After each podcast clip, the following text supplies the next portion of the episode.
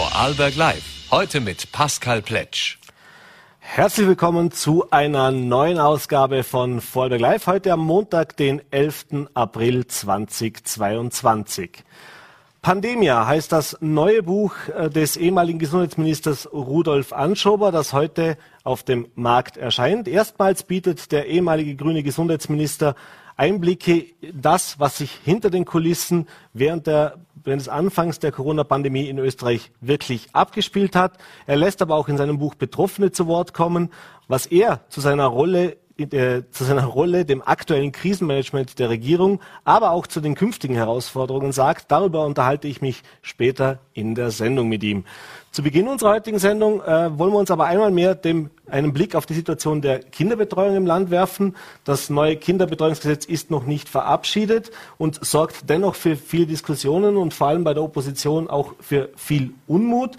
Und ich freue mich jetzt sehr im Studio begrüßen zu dürfen den NEOS Landtagsabgeordneten Johannes Gasser. Schönen guten Abend, herzlich willkommen im Studio. Schönen guten Abend, vielen Dank für die Einladung. Ja, vier Jahre Diskussion. Also ich habe mir da angeschaut. 2018 wurde schon äh, intensiv über ein neues Kinderbetreuungsgesetz diskutiert. Äh, wie gesagt, vier Jahre Diskussionen und trotzdem gab es da jetzt von Seiten der Opposition, äh, allen Oppositionsparteien, aber eben auch von den Neos die Kritik, es wäre eben nicht ernsthaft diskutiert worden und es ist ja dann sogar so weit gekommen, dass der letzte Termin, der dann noch anberaumt war, von den Oppositionsparteien mit der Landesregierung abgelehnt worden ist, beziehungsweise nicht wahrgenommen worden ist. Äh, jetzt mal die Frage, was ist denn passiert in diesen vier Jahren? Also wenn man der Landesrätin Glauben schenken darf, dann heißt's, da wurde sehr wohl diskutiert. Äh, ich habe eben auch verschiedenste Aussendungen gefunden, die gehen bis 2018 zurück. Da hat man schon das Gefühl, dass diskutiert worden ist. Warum denn jetzt diese scharfe Kritik? Ich frage mich sehr wohl, wo, äh, wo, diskutiert worden ist und in welchem Rahmen diskutiert worden ist. Die Landesrätin redet da von 40 Terminen. Fakt ist, dass wir als Oppositionsparteien, aber auch viele Systempartner sicher nicht bei 40 Terminen dabei waren, sondern das war eine Handvoll von Terminen. Und ich möchte schon betonen, dass bei dieser bei diesem Boykott, den wir als Oppositionsparteien da gemacht haben und beim letzten Termin nicht dabei waren, dass es nicht nur die Oppositionsparteien waren. Das waren auch ganz wichtige Systempartner für die Kinderbetreuung im Land, für die privaten Träger beispielsweise. Dort die Interessensvertretung hat hier mitgemacht und ist nicht zu diesem Termin erschienen. Aber auch die Gewerkschaft ist beispielsweise nicht gekommen. Und das hat einen ganz einfachen Hintergrund. Man hat seit zwei Jahren in dieser Gruppe, eineinhalb bis zwei Jahren quasi in dieser Gruppe nicht mehr wirklich diskutiert, in dieser großen Gruppe, die eigentlich dafür da wäre, dieses Gesetz zu diskutieren und zu beschließen und dann bekommt man eine Einladung. Aber zu dieser Einladung kommt auch gleichzeitig fast schon eine Einladung zu einer Pressekonferenz, bei der auch der Entwurf präsentiert werden soll des neuen Gesetzes. Da fragt man sich dann schon als, vor allem als Interessensvertretung für die Familien im Land, für die Kinderbetreuungseinrichtungen im Land, was soll das noch für eine Diskussion sein, wenn eine halbe Stunde, Stunde später schon der Entwurf zum Gesetz präsentiert wird? Mhm. Jetzt haben wir uns das ein bisschen angesehen. Also wie gesagt, beschlossen soll es dann im Sommer werden, äh, in Kraft treten dann im Herbst. Äh, was da so drinsteht, was da für Punkte geplant sind und das sind natürlich schon Verbesserungen zur Ist-Situation. Also äh, ich habe da drei Punkte jetzt mal herausgenommen. Gestartet ab einem Alter von drei bis fünf Jahren, also das wird heruntergesetzt. Das Alter, dass man eben auch früher sein Kind in einen Betreuungsplatz geben kann, das ganzjährig geöffnet ist, das ganztägig geöffnet ist, auch Erforderungen glaube, da würden Sie zustimmen, äh, dass es eine vierwöchige Schließungszeit gibt. Also sprich, das leidige Thema der langen Sommerferien äh, sollte damit zumindest eingedämmt werden. Äh, dass es dann einen zweiten Schritt schon geben soll, ab dem Jahr 2024, 2025, dass auch allen Grundschulkindern an den Schultagen zwischen 8 und 16 Uhr, also eine Ganztagesbetreuung, umgesetzt werden soll und dass ab 2025, 26 das Alter dann nochmal heruntergesetzt wird, dass eben auch für die Zweijährigen für fünf Stunden am Tage Betreuung äh, zur Verfügung steht. Jetzt äh, könnte man sagen, ja gut, dass man nochmal diskutieren will, ist gut und recht, aber grundsätzlich würde ich mal sagen, gibt es da irgendwas, was Sie da nicht unterschreiben können? Das sind alles gute Schritte in die richtige Richtung. Aber man muss sich auch ehrlich sein, Vorarlberg war nie ein Bundesland, das bei der Kinderbetreuung zu den Besten gehört hat. Sonst ist der Anspruch bei uns im Land immer, wir müssen zu den Besten gehören. Die Besten im Westen, wir schaffen das und so weiter. Wir, wir gehören, hören die Floskeln immer wieder, auch wenn es in Richtung chancenreichster Lebensraum geht. Und die Vorschläge, die jetzt am Tisch liegen, die sorgen vor allem dafür, dass wir in der Kinderbetreuung Gesetze bekommen, die nicht mehr aus der Zeit gefallen sind. Man passt sich sozusagen dem Mainstream an, das was jetzt sozusagen das Notwendigste ist. Aber aus meiner Sicht oder aus unserer Sicht sind da noch wesentlich mehr Möglichkeiten vorhanden. Und da gibt es auch drei konkrete Punkte, bei denen Vorarlbergsfamilien besser gestellt werden könnten, bei denen es mehr für Vorarlbergsfamilien geben könnte, wenn man die richtigen Rahmenbedingungen setzt. Mhm. Das ist einerseits beim Thema Leistbarkeit. Vorarlberg hat immer noch eines der teuersten Kinderbetreuungssysteme ähm, in Österreich. Es geht um das, die, das Thema der Vereinbarkeit und der Flexibilität. Weiterhin werden Vorarlbergs Familien von Entscheidungen von Bürgermeistern abhängig sein, ob und in welchem Umfang und vor allem auch wo und welche Kinderbetreuung sie in Anspruch nehmen können. Und das Dritte ist schon auch, auch das Thema, wie der Wiedereinstieg funktionieren kann. Weil viele Mütter heutzutage können nicht bis zum dritten Geburtstag ihres Kindes warten, bis sie in den Beruf wieder einsteigen können. Sie sind vor allem auch finanziell darauf angewiesen, dass sie den Wiedereinstieg auch schon nach der Karenz wieder schaffen können. Und dazu liefert das Gesetz, der Entwurf, der jetzt am Tisch liegt, aus unserer Sicht nicht genügend Antworten. Mhm. Bevor wir jetzt darauf äh, noch konkret eingehen, was Sie schon vor Jahren auch gefordert haben, denn es geht natürlich über das hinaus, wie Sie es gerade auch gesagt haben, bleiben wir nochmal bei der Finanzierbarkeit. Äh, jetzt kann man ja sagen, das alles kostet Geld. Wir wissen, dass die Situation auf dem Personalmarkt ohnehin angespannte ist. Das heißt, äh, es gibt immer weniger, es gibt immer mehr offene Stellen und immer weniger Bewerber auch dafür. Es ist ein Thema, das eigentlich viele Branchen haben, aber gerade in der Kinderbetreuung ein großes Thema ist, äh, dass hier Gruppen jetzt schon äh, in, in Größen äh, unterrichtet bzw. betreut werden müssen, wo man sagt, naja, das ist alles andere als ideal. Wir hören viele Kindergärtenpädagoginnen auch, die sich zu Wort melden und sagen, wir können eigentlich nicht mehr. Reden wir jetzt noch gar nicht von so Zusatzbelastungen wie jetzt mit einer Ukraine-Krise dazukommen etc. Ähm, aber klar ist, es muss natürlich auch finanziert werden. Jetzt haben wir in der Vergangenheit erlebt, dass immer mehr auch private Initiativen Kleinkinderbetreuung und Kinderbetreuungsstätten selbst eröffnet haben. Firmen sind das klassische Beispiel, damit eben genau diese Vereinbarkeit äh, stattfinden kann. Ähm, ja, äh, schön zu fordern, dass man sagt, wir müssen es weiter ausbauen, aber ist das nicht so, dass man sagen muss, mit den finanziellen Mitteln, die uns jetzt zur Verfügung stehen, da nehmen wir Geld in die Hand, das hat das Land ja auch betont, äh, muss man jetzt halt Schritt für Schritt vorgehen und das ist ein erster Schritt in die richtige Richtung. Was dann in die Zukunft bringt, muss man eh schauen. Mhm. Also könnte man theoretisch ja auch dem jetzt mal zumindest sagen, okay, wir sind zumindest auf dem richtigen Weg. Wie schon vorher gesagt, auch bei anderen Themen sind wir mit dem Thema Kinderbetreuung nicht an der Spitze. Wenn man sich anschaut, dass skandinavische Länder bis zu drei Prozent des Bruttoinlandsprodukts für Elementarpädagogik ausgeben, da muss ich sagen, da haben wir im Land, da haben wir überall noch Luft nach oben. Und wenn ich mir anschaue, wo in Vorarlberg auch Geld quasi auch aus dem Fenster geschmissen wird und man sich überlegen muss, ist das wirklich eine Investition in die Zukunft unseres Landes, da muss ich sagen, viel Geld wäre im Ausbau der Kinderbetreuung viel besser investiert. Und zur zweiten Frage, zum zweiten Thema mit dem Personal. Ich finde es schon interessant, dass, obwohl ganz klar ist, dass der Bedarf in den nächsten Jahren, egal ob dieses Gesetz kommt oder nicht, der Bedarf nach Kinderbetreuung wird steigen. Jetzt plötzlich das Personalthema nach vier Jahren Diskussion so prominent ins Zentrum zu stellen und das als Grund zu nehmen, wieso nicht mehr für Vorarlbergs Familien geht, das finde ich schon interessant, aber das ist auch einerseits sehr beschreibend für die Situation, wie im Land Bildungspolitik eigentlich auch macht gemacht wird. Weil wir sehen im Vergleich zu anderen Bereichen, dass Planung in einer gewissen Weise auch fehlt. Es ist völlig unklar, wie viel Personal in den nächsten Jahren zusätzlich in den Kinderbetreuungseinrichtungen benötigt wird. Mhm. Wir haben beispielsweise im Sozialbereich gerade in den letzten Wochen im Landtag umfangreich das Thema Personalplanung und Personalmonitoring besprochen, wo es wirklich konkrete Pläne gibt, welche Ausbildungen ähm, im Land angeboten werden müssen, um den zukünftigen Bedarf zu decken, wie viel Pensionierungen stattfinden werden, wie viel, mit wie viel Karenzierungen ungefähr zu rechnen ist. Das kann man natürlich nie genau sagen. Und für den Bildungsbereich, für die Elementarpädagogik, wo jetzt gejammert wird, dass wir viel zu wenig Personal haben, da sind wir in einer gewissen Weise auch in einem Blindflug unterwegs. Und da nur zu sagen, ja, vielleicht bekommen wir ein zusätzliches Kolleg im Unterland, äh, um mehr Personal auszubilden, das ist natürlich zu wenig. Mhm. Kommen wir zu den Forderungen, die Sie genannt haben. Äh, zum einen, wie gesagt, ab 2025 soll es für Zweijährige eine Fünf-Stunden-Betreuung geben zumindest. Äh, Wenn es nach den NEOS geht, sollte diese Betreuung ganztägig ab dem ersten Geburtstag stattfinden. Ist das wirklich ein großes Thema in Vorarlberg? Also sind das wirklich viele Mütter, die ein derart umfassendes, schon ab dem ersten Geburtstag äh, Betreuungsprogramm brauchen? Denn man würde jetzt langläufig meinen, natürlich wird es immer schwieriger, das zu vereinen, aber so in dem ersten Jahr, da herrscht schon noch die Meinung vor, naja, da bleibe ich schon noch zu Hause oder ich, oder egal ob es der männliche Part oder der, oder die Frau, aber äh, dass man zumindest sagt, naja, also das ist schon sehr, sehr früh.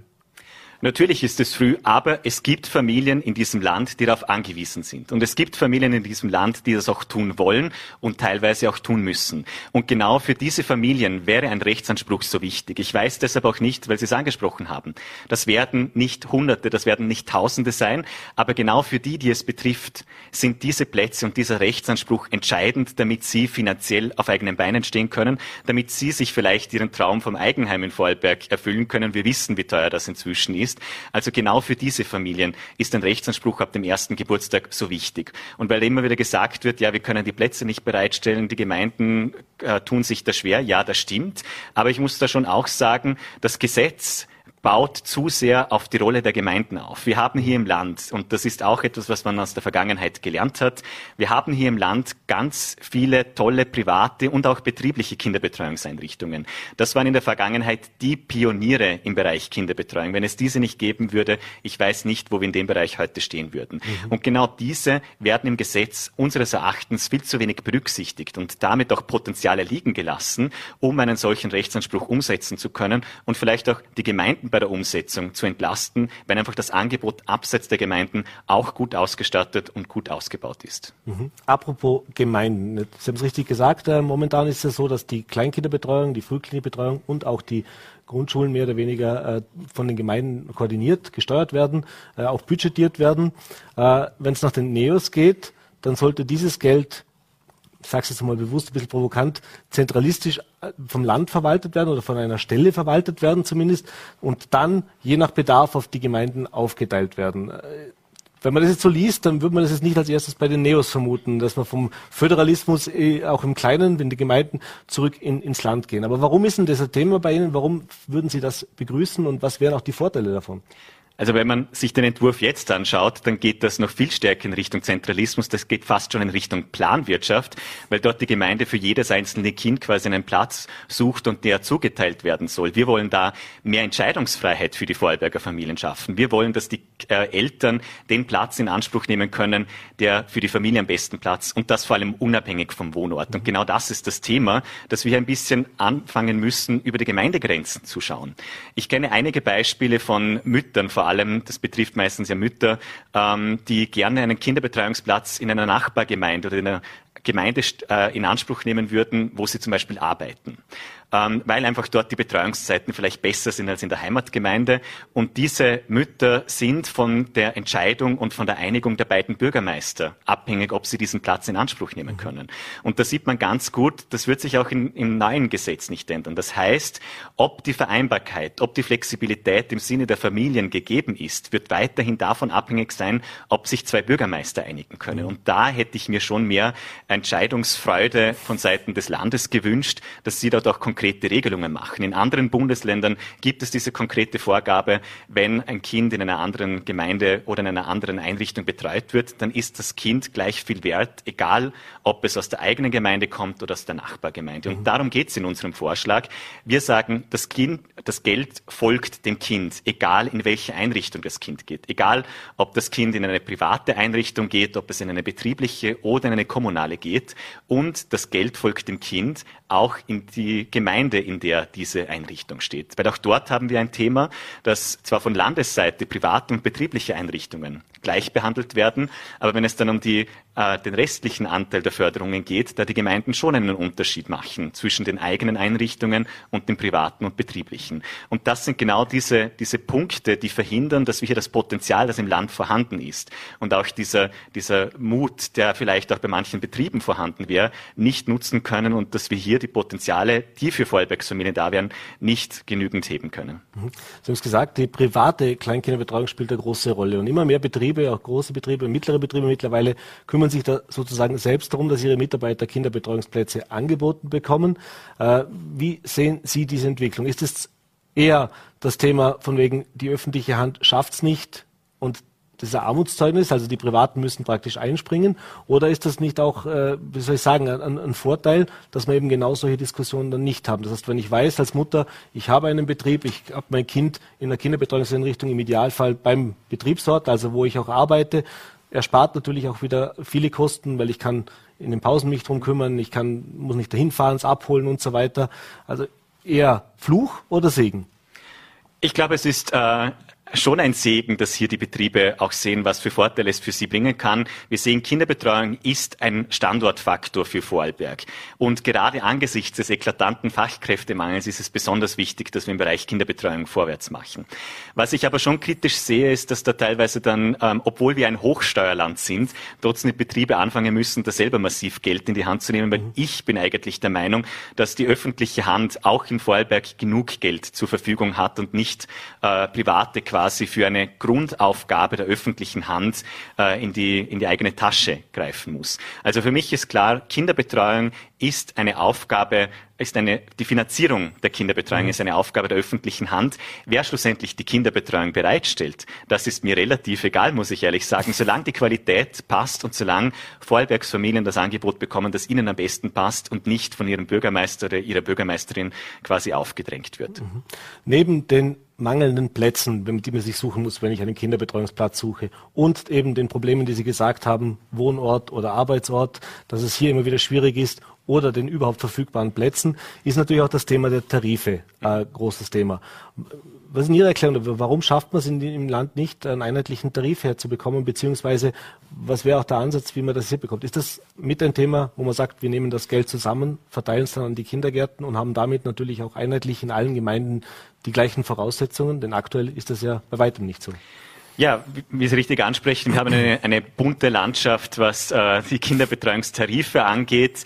Es gibt zwar einen Korridor, in dem sich die Tarife bewegen müssen, aber für uns ist klar, die Kosten der Kinderbetreuung dürfen niemals ein Grund sein, äh, der entscheidet, ob Familien Kinderbetreuung in Anspruch nehmen oder nicht. Unser Ziel als NEOS ist klar, wir wollen, dass Kinderbetreuung für die Eltern grundsätzlich beitragsfrei wird. Mhm. Weil für uns ist klar, dass äh, jeder Euro, der im Weg steht oder sämtliche Kosten, die im Weg stehen, damit Eltern erwerbstätig sein können, damit Eltern finanziell auf eigenen Beinen stehen können, muss aus dem Weg gerammt werden. Und das sehen wir auch in diesem Gesetz, dass da nichts weitergeht. In der Vergangenheit wurde die sogenannte soziale Staffelung eingeführt, äh, die dazu sorgen soll, dass eben Familien mit niedrigerem Einkommen günstigere Tarife bekommen.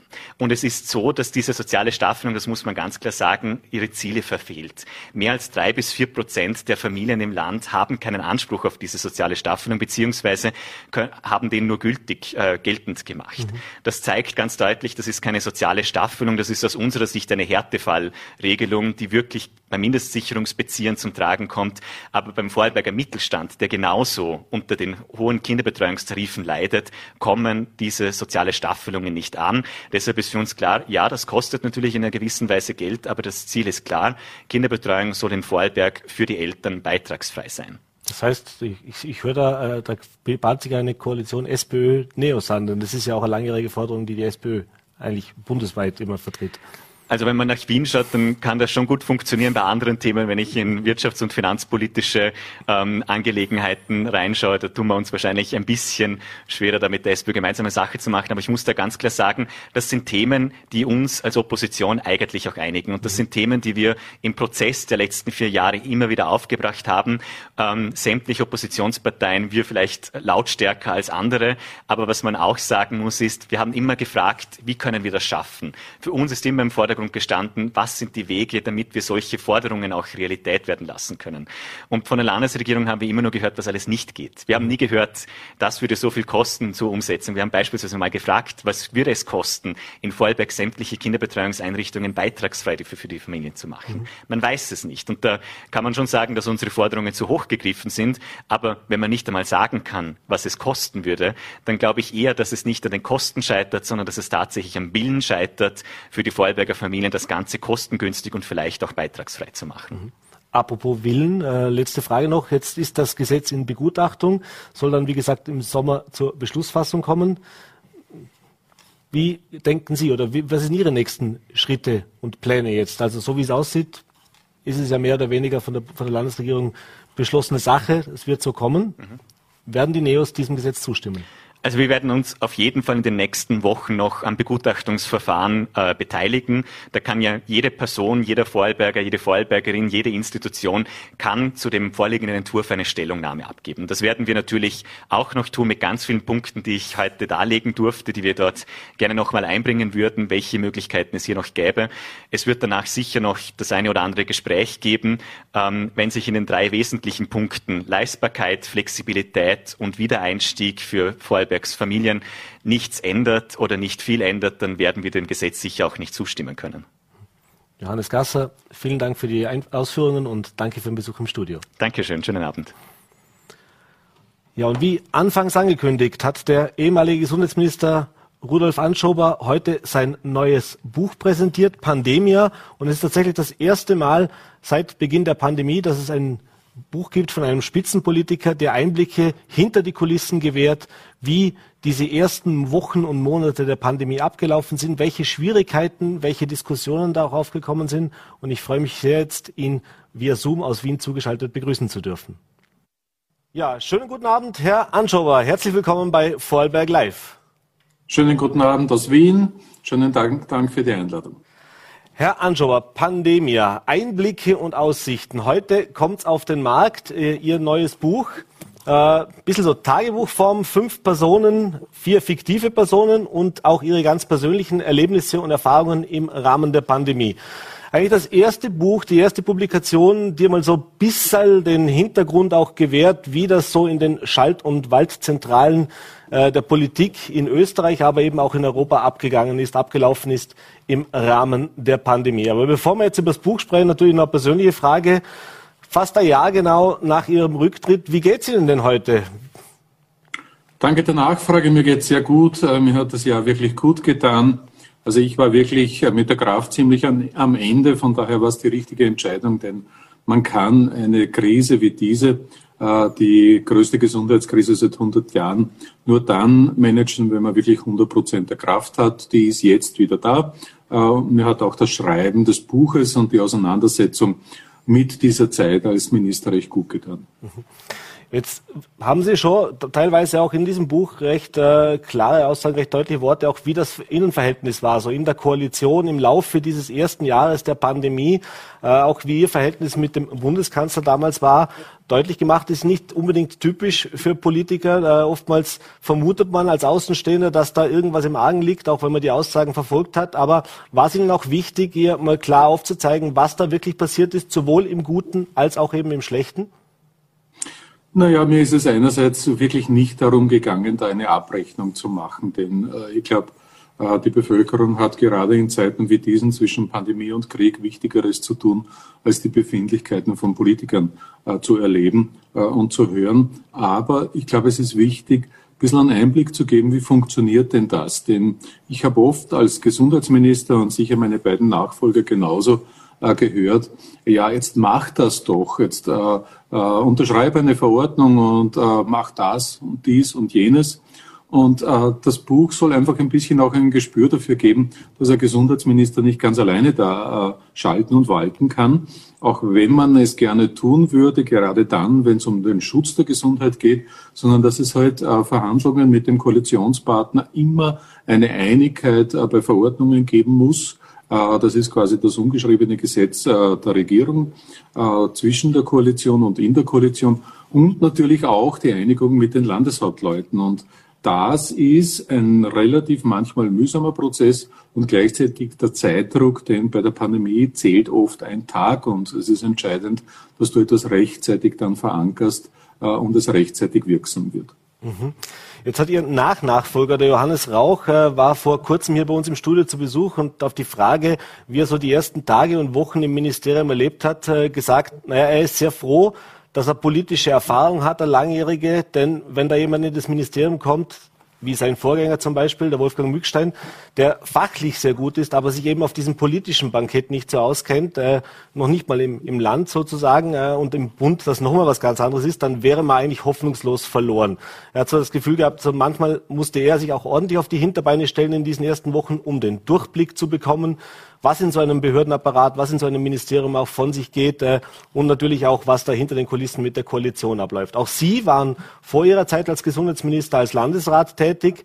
Äh, und trotzdem sind Sie dann am Ende des Tages äh, ja auch ans Ende Ihrer Kräfte gekommen.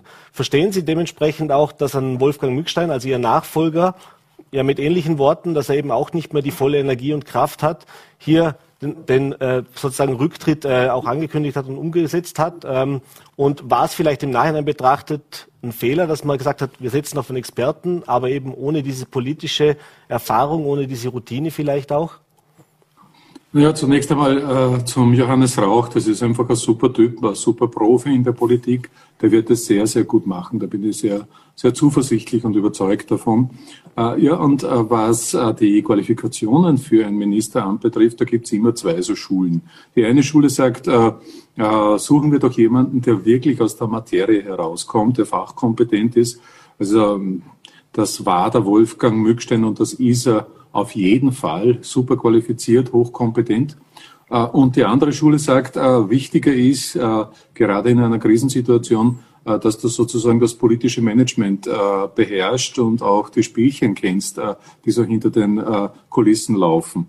Beides hat was für sich, beides ist kein Patentrezept und die Pandemie ist einfach eine gigantische Herausforderung für uns alle, für jeden Einzelnen von uns, aber natürlich auch für einen Gesundheitsminister, der die Endverantwortung hat. Und wenn wir so in Europa herumschauen, es haben, glaube ich, zwei Drittel der Mitgliedstaaten der Europäischen Union haben nicht mehr denselben Gesundheitsminister wie am, am Beginn der Pandemie. Äh, und in unserem Nachbarland äh, in Tschechien haben sie mittlerweile den sechsten. Also da gibt es schon einen ordentlichen Verschleiß, weil es einfach eine heftige Herausforderung ist. Mhm. Wir haben ja auch ein aktuelles Beispiel aus Deutschland gerade. Die Familienministerin hat ja heute Nachmittag ihren Rücktritt angekündigt bzw. erklärt.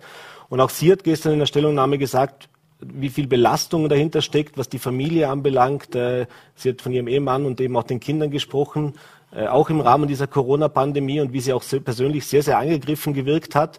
Äh, ist, muss man sich daran gewöhnen, dass man sagt, ja, soll ich sagen, die, die Nachrichtenlage, die, die Herausforderungen sind momentan so groß, dass man als Politiker eigentlich fast, ja, zwangsläufig als Mensch und als Politiker sich sehr schwer tut, hier wirklich eine ganze Legislaturperiode vollen Einsatz, volle Kraft und volle äh, Energie auch aufbringen zu können?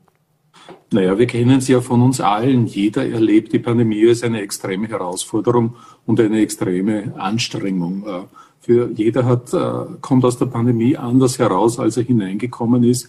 Die Lebenssituation von fast jedem hat sich irgendwie verändert und oft waren und sind es ganz drastische Eingriffe. Das heißt, es ist ja nicht nur für, nur für Politiker große Herausforderung, sondern für unsere ganze Gesellschaft. Und ich glaube, wir haben am Beginn etwas sehr gut gemacht, äh, als die Pandemie losgegangen ist, nämlich da haben wir zusammengehalten in Österreich.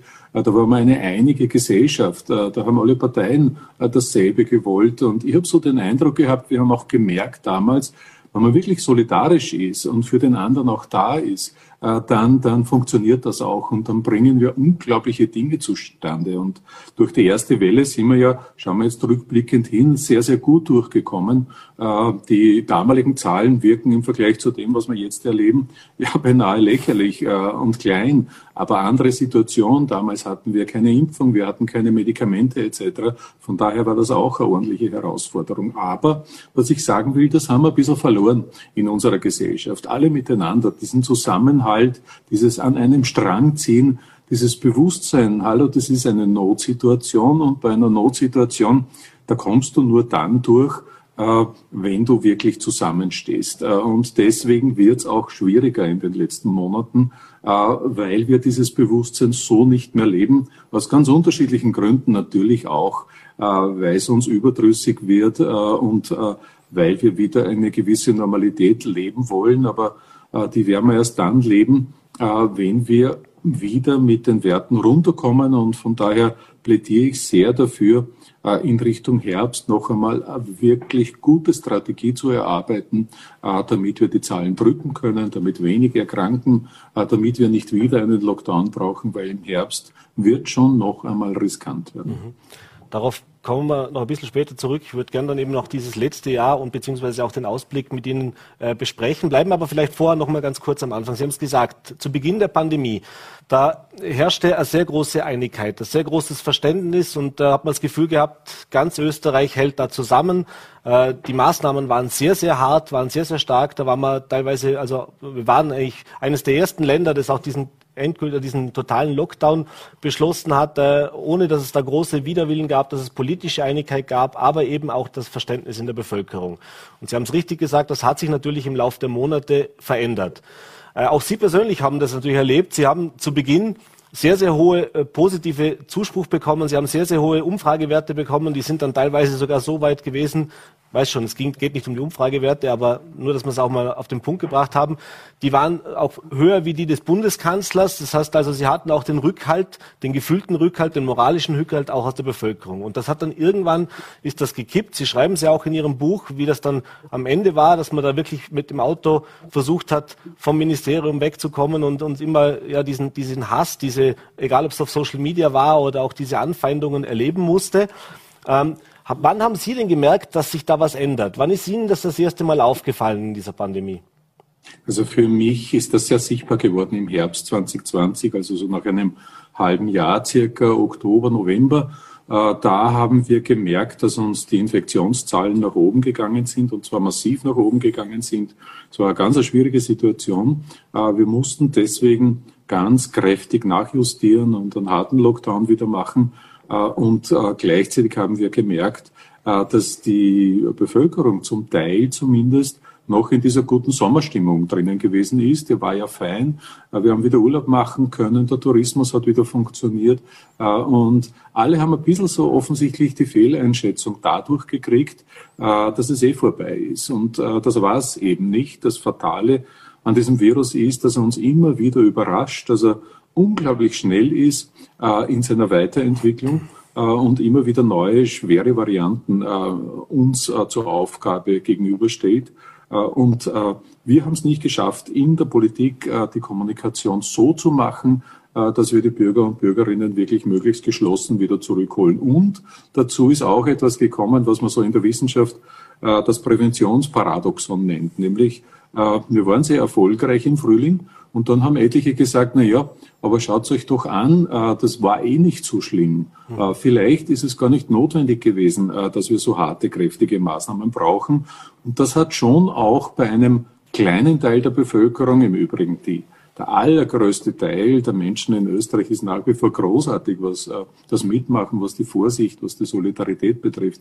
Aber bei einem kleinen Teil der Bevölkerung äh, ist offensichtlich das Gefühl entstanden, es ist vorbei und eine Unterschätzung äh, des Risikos durch das Virus entstanden. Und so sind die Probleme entstanden und dann haben wir halt die Situation gehabt, dass es die eine und eine neue Partei gegeben hat, äh, die sich auf diesen Unwillen auch noch einmal draufgesetzt hat politisch und den verstärkt hat. Und äh, dann haben wir das Phänomen erlebt, äh, dass wir auch äh, sehr, sehr schwer uns getan haben, äh, diese vielen Fehlinformationen, die über Fake News gekommen sind, wieder klarzustellen und richtig äh, zu stellen. Also da müssen wir, und das ist ja eigentlich die Grundintention meines Buchs, äh, das ich mir angeschaut habe und anschauen wollte als einen ersten Schritt, was können wir in Zukunft besser machen? Denn es wird eine nächste Pandemie möglicherweise geben. Das Risiko steigt dafür, äh, weil wir die Ursachen nicht entschärfen. Äh, und äh, das gehört auf jeden Fall dazu. Ein viel offensiverer Umgang mit Fake News und mit diesen Verschwörungsthesen, die es einfach sehr, sehr schwer machen. Mhm. War das auch, ich habe, Sie haben in dem Buch auch geschrieben, äh, Sie sehen die Aufgabe des Politikers auch jetzt äh, nicht Angst zu schüren, sondern eben auch Hoffnung zu machen, eben auch Lösungen zu präsentieren, praktisch den Menschen auch eine Sicherheit zu geben. Jetzt gibt es einen Satz, der steht für Sie als Gesundheitsminister vermutlich wie kein anderer. Der, die nächsten Wochen werden entscheidend sein. Ähm, war es im, im Rückblick auch bis zu einem gewissen Punkt ein Fehler oder hat man zu viel Hoffnung auch geschürt? Ich meine, Sie waren nicht ganz so offensiv, wie es der Bundeskanzler war, der die Pandemie ja dann im Sommer schon mal kurzzeitig auch für beendet erklärt hat. Aber hätte man vielleicht länger, härter auch oder auch klarer kommunizieren müssen, um auch die, die Auswirkungen zu, äh, zu sichtbar zu machen? Oder ist es eben ein Punkt, wo Sie sagen, das ist ja im, im Laufe so einer Pandemie einfach ein Ermüdungsprozess in der Bevölkerung, der automatisch eintritt? Nein, ich bin zutiefst überzeugt davon, äh, dass dieses Hoffnung geben extrem notwendig äh, ist. Ich weiß nicht, wie es Ihnen geht, wie es den äh, Seherinnen und Sehern geht, aber ich zumindest kenne viele Menschen und bei mir selbst ist es genauso, die erst dann eine Kraft haben und eine, eine, eine gute Vorgangsweise zustande bringen, wenn man Hoffnung hat, wenn man Perspektive hat, wenn man daran glauben kann, äh, dass es bewältigbar ist, dass es veränderbar ist. Angst umgekehrt lehnt uns doch nur. Das ist vielleicht kurzfristig eine Wirksamkeit, die da ist und deswegen war das immer so mein, mein, mein politisches Charakteristikum sozusagen, das ist auch meine Persönlichkeit, äh, dass ich glaube, äh, wir müssen auch Hoffnung geben. Nicht eine durchschaubare, falsche, verfehlte Hoffnung, sondern eine ehrliche. Äh, und wir sind ja als Menschen gut aufgestellt. Wir haben eine unglaubliche Innovation in der Wissenschaft erlebt, mit der Impfung zum Beispiel, auch mit den Medikamenten, mit vielem anderen. Das heißt, wir können es schaffen, dass wir das Virus kontrollieren und das muss das eigentliche Ziel für den Herbst sein. Und ich glaube, der Fehler, den ich gemacht habe. Und äh, im Buch äh, findet man auch einiges an, an Punkten, wo ich sage, das würde ich heute aus der Sicht äh, der, der, der Jetztzeit beim Blick zurück, der immer einfach ist, von der Seitenautlinie, wo ich jetzt stehe, ist er auch immer einfach, dieser mhm. Blick.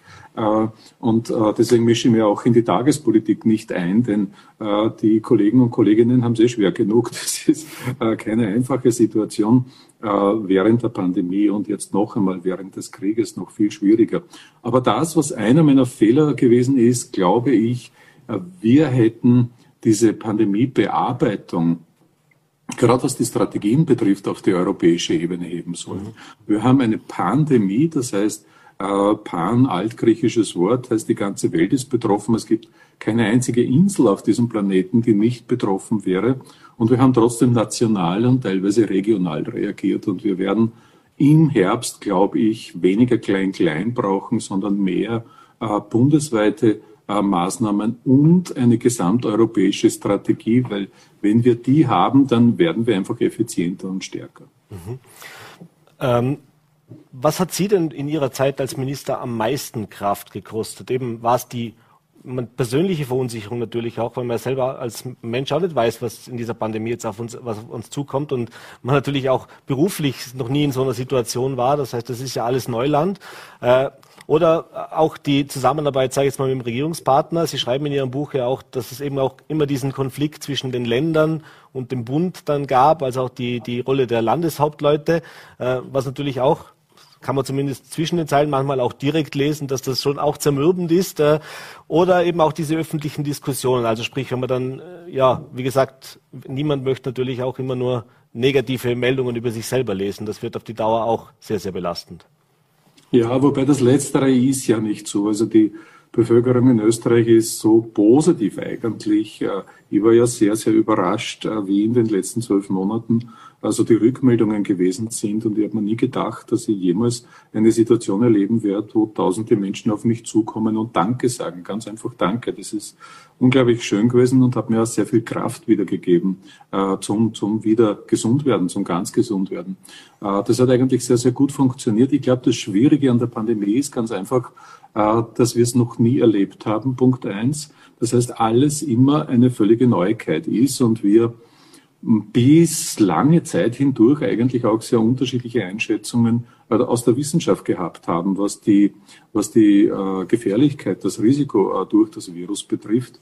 Das war die eine Situation. Und ja, unser Gesundheitssystem ist eines, das, ich sage es jetzt einmal ganz vorsichtig und höflich, kompliziert aufgestellt ist. Mhm. Mit vielen Menschen, die eine wesentliche Rolle dabei spielen, äh, keine klare Struktur, sondern eigentlich eine relativ gewachsene, historisch gewachsene Struktur mit vielen äh, aktiven Menschen, die dabei eine zentrale Rolle spielen. Das ist gar nicht schlecht, überhaupt nicht. Aber in einer Pandemie geht es einfach oft dann um das Tempo. Und dieses Tempo dann zu verwirklichen, äh, das ist oft ein eklatanter Widerspruch zu unserem System. Das, äh, das ist ein Punkt gewesen, der für mich eine Schwierigkeit dargestellt hat. Und gleichzeitig, wo ich natürlich auch ganz ehrlich sein muss, ist die Tatsache, dass ich angestrebt habe, ein sehr großes Ressort mit Sozialen und Gesundheit. Ich wollte das zusammenführen, quasi, weil ja gerade die Sozialpolitik sehr, sehr viele gesundheitliche Aspekte in sich hat. Gerade was die Vorsorgemaßnahmen etc. betrifft. Äh, ich bin ein großer Tierfreund, habe den Tierschutz dabei gehabt, äh, äh, den Konsumentenschutz und vor allem die große, große Aufgabe, eine Pflegereform in Österreich zu machen. Die werden wir so dringend brauchen, weil sonst werden wir in unseren Institutionen und in unserem Gesundheitssystem große Überraschungen erleben. Das alles war sehr viel. Dazu habe ich einen Arbeitsstil, der sehr äh, dialogorientiert ist. Das heißt, ich bin nicht der Typ, der sich äh, hinsitzt und äh, gern am Schreibtisch mit Akten arbeitet, sondern ich will mit den Betroffenen arbeiten, im Dialog sein, deren Meinung einbinden und hören. Und da geht sehr viel Zeit drauf. Und das Dritte, dann ist halt die Pandemie gekommen. Und ich hätte damals eigentlich die Notbremse ziehen müssen und sagen müssen, für die Dauer der Pandemie, entweder ich verändere meinen Arbeitsstil total mhm. und, und werde einfach äh, äh, ein anderer äh, Politiktypus, äh, was mir sehr schwer gefallen äh, wäre, oder ich gebe einen Teil des Ressorts für die Dauer der Pandemie ab an einen Kollegen in der Regierung. Das, die letzte Variante wäre wahrscheinlich aus meiner Sicht das Klügste gewesen. Aber es hat ja keiner gewusst damals, wie lang dauert es wirklich, wie schwierig wird es, etc., etc. Und dann bist du mittendrin und dann denkst du, na, vielleicht dauert es nur mal zwei, drei Monate und wir schaffen es bis Frühling und alles neu. Land in Wirklichkeit und deswegen habe ich das nicht gemacht. Rückblickend gesehen wäre das gut gewesen. Mhm.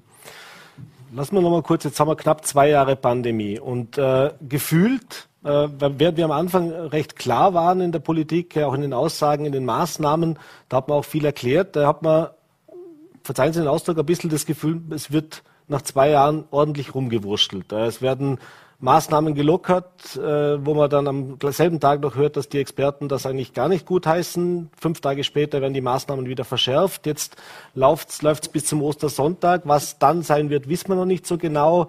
Aber vermutlich wird es wieder auf eine Lockerung hinauslaufen. Und wie es dann im Herbst aussieht, Sie haben es schon erwähnt, kann uns niemand sagen. Denn äh, ob es eine neue äh, Mutation gibt, äh, was mit der Impfung ist, was mit den Auffrischungen ist und so weiter, weiß auch niemand.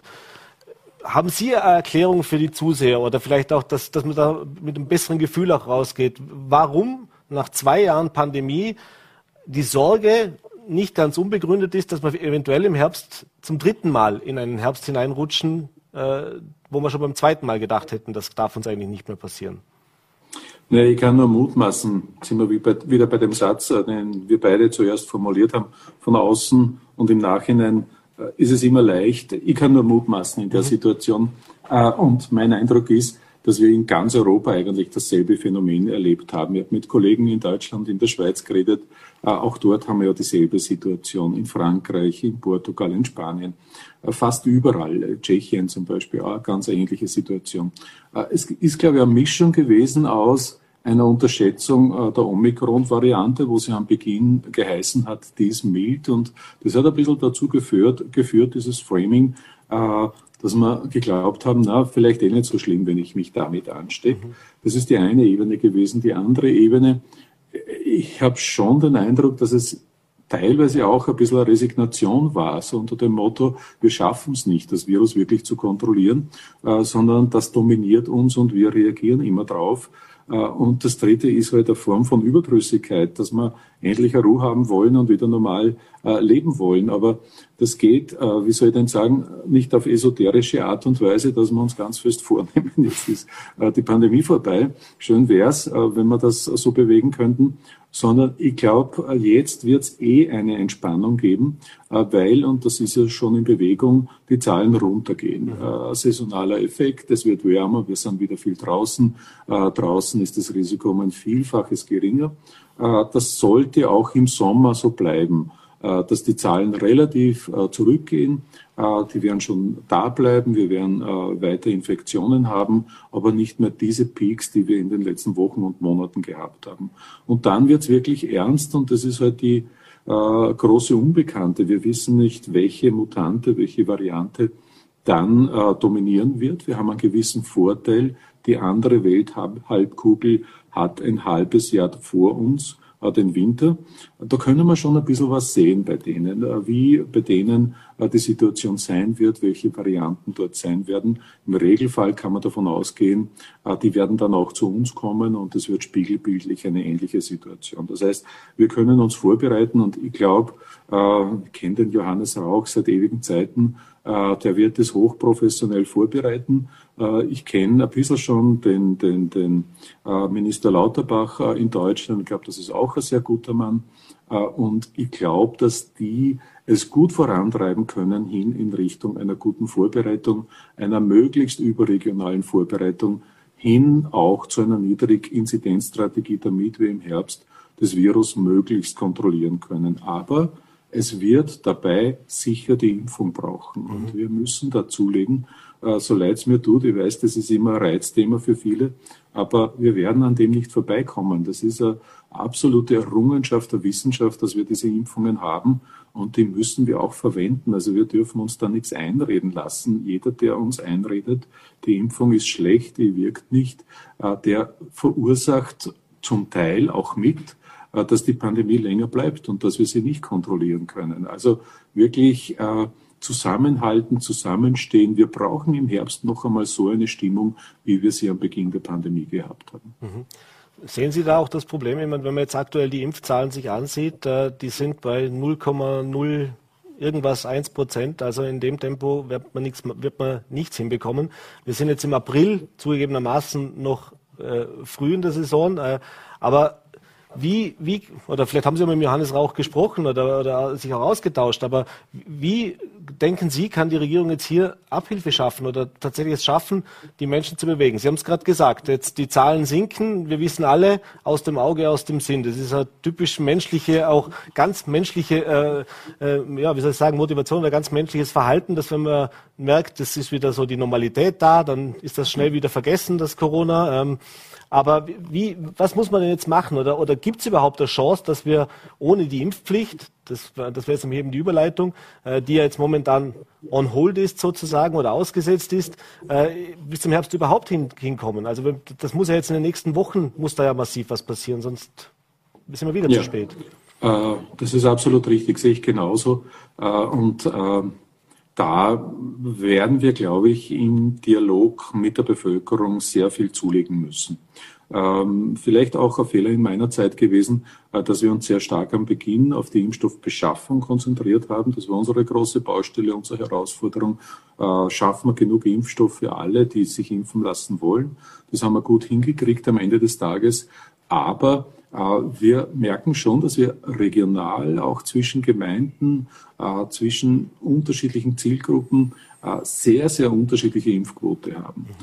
Und ich glaube, dass alles am Ende des Tages ganz stark eine Frage des Vertrauens in die Politik ist. Und das Vertrauen in die Politik hat halt in ganz Europa bei der Impfung und insgesamt bei der Pandemie gelitten. Das muss man ganz offen sehen und äh, da gibt es keinen, der schuldig ist, äh, keinen, der die Verantwortung hat, sondern das ist halt ein Phänomen, äh, das da ist, das wir zur Kenntnis nehmen müssen. Aber Vertrauen in die Politik ist eine erneuerbare Ressource.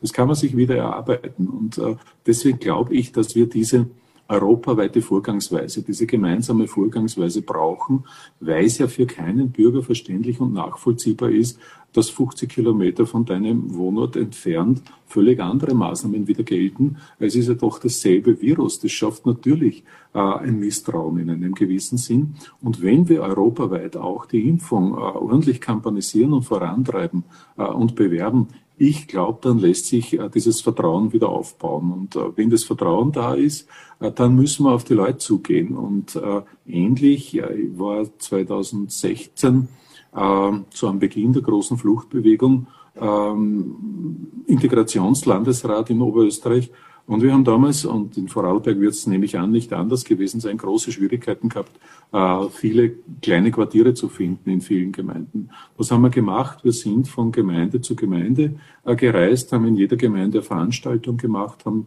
mit den Betroffenen dort, äh, mit der Bevölkerung gesprochen. Das waren oft heiße Debatten, vier, fünf Stunden, aber wir haben uns dem gestellt und wirklich, ich glaube, eine große Stärke wäre es, wenn man so diese Meinungsträger und Meinungsträgerinnen aus den Gemeinden vor Ort, aus den Vereinen, die Ärztinnen und Ärzte, äh, die, die, die von den Kirchen, die Vertreter und Vertreterinnen, quer durch, durch die Bevölkerung. Wir brauchen das so etwas wie eine neue Bürgerbewegung, eine gute, positive Bürgerbewegung für die Impfung.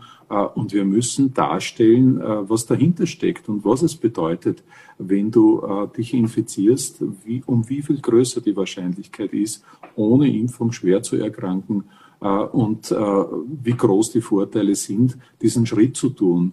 Ehrlichkeit, Transparenz und damit Vertrauen schaffen mit einem Dialog mit der Bevölkerung. Ich glaube, das ist sehr, sehr viel Arbeit. Ich weiß das, äh, was ich da sage, aber daran wird nichts vorbeiführen. Wir müssten es noch einmal schaffen, da eine echte gemeinsame österreichische Vorgangsweise zustande zu bringen.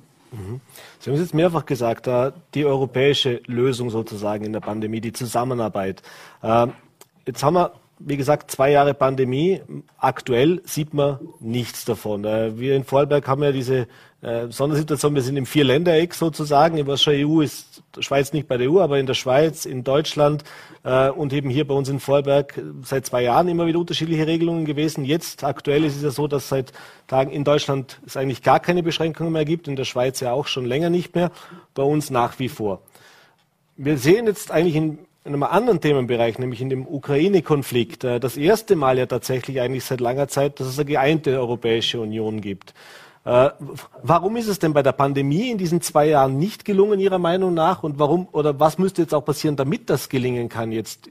Damit wir eben, wie Sie es richtig gesagt haben, im Herbst nicht wieder regional, lokal oder national äh, jeder sein eigenes Süppchen kocht und das dem, den Menschen, gerade hier in Vorarlberg natürlich, versteht das kein Mensch. Ja, ist absolut nachvollziehbar. ähm, also meine persönliche Meinung ist, äh, Sie haben das äh, sehr gut formuliert aus meiner Sicht, äh, bei der Ukraine merkt man ja, dass wir dann stark sind, wenn wir gemeinsam auftreten, wenn wir einig sind. Da hilft uns die Europäische Union. Dieser europäische Gedanke baut ja darauf auf, dass du gemeinsam stärker bist. Und gerade in Krisen brauchst du so etwas. Mhm. Zweitens, äh, wir haben das auch äh, gemerkt, dass wir gemeinsam stärker sind bei der Impfstoffbeschaffung. Das schau ich mal an, wie es uns gegangen wäre, wenn wir alleine vielleicht als Bundesländer dann noch äh, mit den großen Pharma-Riesen verhandeln hätten müssen, äh, wie es dann mit den Preisen, mit den Kosten und mit den Liefermengen ausgeschaut hätte. Äh, also da hat uns die Europäische Union auch sehr geholfen. Das Grundproblem ist, dass in Gesundheitsfragen die Europäische Union keine Zuständigkeit hat. Und mhm. das müssen wir einfach überwinden. Ich wäre ohne dies dafür, dass bei grenzüberschreitenden schweren Gesundheitskrisen eine Zuständigkeit, eine Mitzuständigkeit der Europäischen Union insgesamt in die EU-Verträge verankert wird, aber das dauert bis zum Herbst, lasst ihr das nie machen. Mhm. Aber es wäre ein einfacher Ratsbeschluss äh, aus meiner Sicht ausreichend, wo man sagt, äh, man nimmt sich das vor, man macht das gemeinsam, äh, man appelliert an die Kommission, dass, äh, dass sie das in die Hand nimmt. Äh, und wenn die Mitgliedstaaten das wollen, und alle sind ja in der gleichen Situation wie wir, es ist ja keinem wirklich gut gegangen in den letzten Monaten, das heißt, äh, mein Glaube daran ist, dass der Leidensdruck uns auch motiviert, der gemeinsame Leidensdruck, äh, und dass wir wissen, ein drittes Mal darf uns das nicht passieren, äh, dass der Herbst die große Überraschung bringt.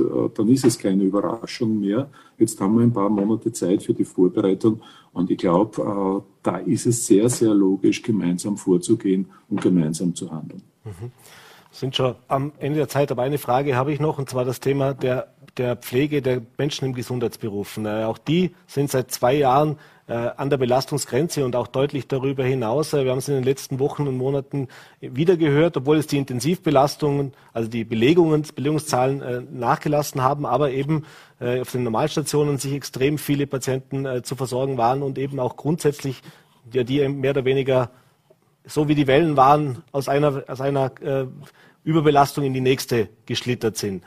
Äh, auch hier hat sich jetzt politisch, wenn man jetzt sie, äh, ansieht, was jetzt hier getan hat, relativ wenig getan. Der Frust unter dem Gesundheitspersonal ist sehr, sehr groß. Äh, das hören wir von allen Ecken und Enden, egal ob es in der Altenbetreuung ist oder eben auch in den Krankenhäusern.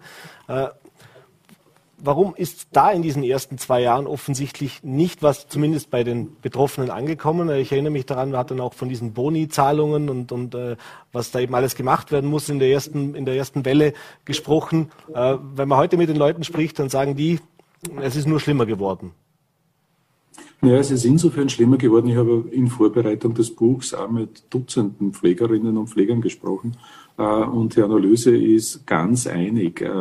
Äh, äh, die haben wirklich ihr Bestes gegeben und geben tagtäglich ihr Bestes. Das sind ja keine Menschen, die sagen, da mache ich jetzt Dienst nach Vorschrift, sondern die haben eine hochethische Einstellung. Die wollen ja für die Menschen für die Patientinnen und Patienten was zustande bringen.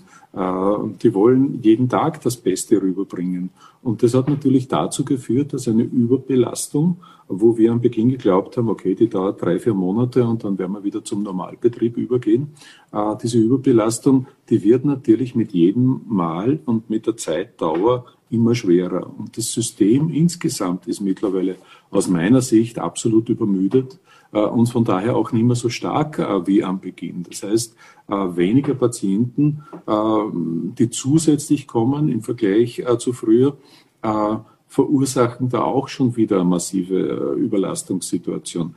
Und ich glaube, es braucht jetzt tatsächlich so eine Gemeinsamkeit zwischen Ländern und Bund. Da gibt es ja wieder eine geteilte Zuständigkeit bei der Finanzierung einer Pflegereform, bei der Finanzierung einer Gehaltsverbesserung, bei der Finanzierung äh, einer Verbesserung der Arbeitsbedingungen. Und äh, ein bisschen ist mein Vorbild schon die Situation, die wir vor drei Wochen, glaube ich, äh, bei der Debatte ums österreichische Bundesjahr hatten.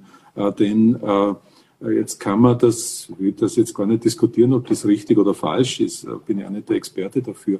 Aber wie schnell da ein Konsens da gewesen ist, dass wir Milliarden in die Hand nehmen, äh, um das Bundesheer wieder, sage ich mal, schlagkräftiger oder effizienter äh, zu machen.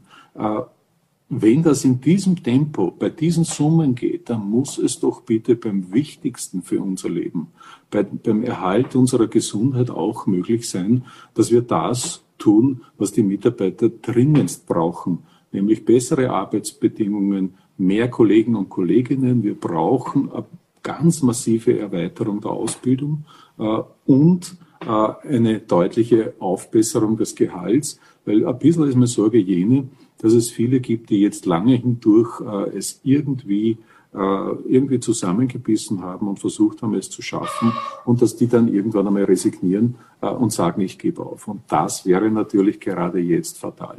Mhm. Herr Anschober, ich bedanke mich, dass Sie sich die Zeit genommen haben. Wie gesagt, Ihr Buch Pandemia seit heute im Handel käuflich erwerbbar.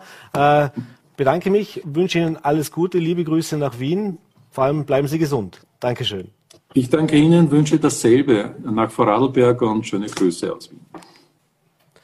Ja, und aus Termingründen mussten wir das Gespräch mit Rudolf Anschober im Vorfeld der Sendung aufzeichnen. Und das war's mit der heutigen Sendung. Und ich hoffe, es hat Ihnen gefallen. Wenn Sie mögen, natürlich gerne wieder morgen 17 Uhr Voller.d, VNRD und Ländle TV. Bis dahin einen schönen Abend. Machen Sie es gut und bleiben Sie vor allem gesund.